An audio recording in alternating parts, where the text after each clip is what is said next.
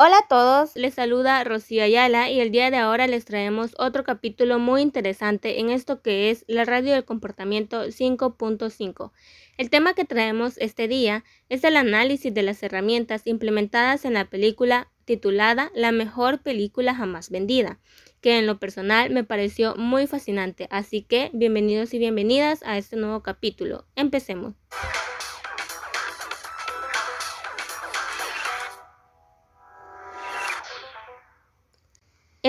Del marketing es supremamente amplio y entenderlo requiere tiempo y dedicación. Por eso los invito a mantener un constante aprendizaje a través de todos los medios que tengan a su disposición. Por esa razón, realizamos el análisis de esta película, la cual les invito a que se den el espacio de poder verla, ya que en ella podemos aprender algunas cosas sobre las herramientas utilizadas como lo es la psicología del consumidor, el marketing de influencia, el análisis de la competencia, la formulación de estrategias, el neuromarketing y más.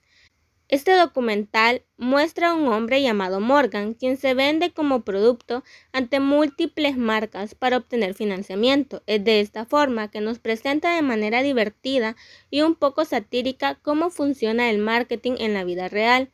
La película se desarrolla en la grabación de las reuniones donde tratan temas como campañas de publicidad, posicionamiento de las marcas, publicidad encubierta y demás.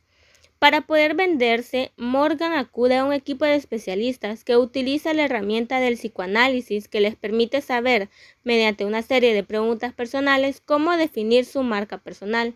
Otro aspecto importante a destacar es que Morgan no solo busca asesoramiento de publicistas para llevar a cabo unas buenas estrategias de marketing, sino también asesoramiento legal que le permita grabar su película de forma exitosa sin tener repercusiones legales.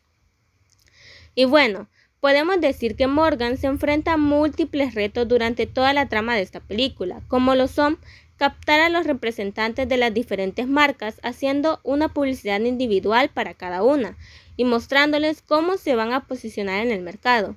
Es en este punto donde vemos cómo juega un papel importante la herramienta del análisis de la competencia, ya que muchas marcas no aceptaron la propuesta de Morgan de financiar su película. Sin embargo, hubieron otras marcas que sí y estas podemos observar cómo en algún momento buscan cambiar la forma en que se presentan sus marcas dentro de la película, con el fin de mejorar su imagen y ser más competitivas en el mercado.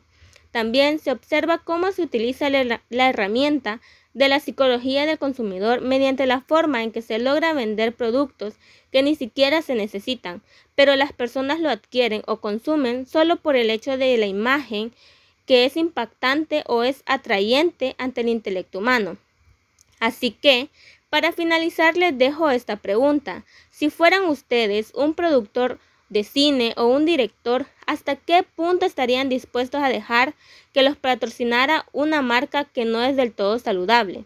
Porque muchas veces nos dejamos llevar por el dinero que se va a obtener de los patrocinios y dejamos de lado lo que es correctamente ético y olvidamos lo que estamos mostrando a nuestro público y si es algo realmente beneficiante para ellos. Así que bien, los dejaré pensando en esta pregunta y me despido de todos ustedes. Ha sido un gusto volver a presentarles otro capítulo más y espero que nos volvamos a sintonizar pronto. Mi nombre es Rocío Ayala y esto ha sido todo por el capítulo de hoy en la radio del comportamiento 5.5.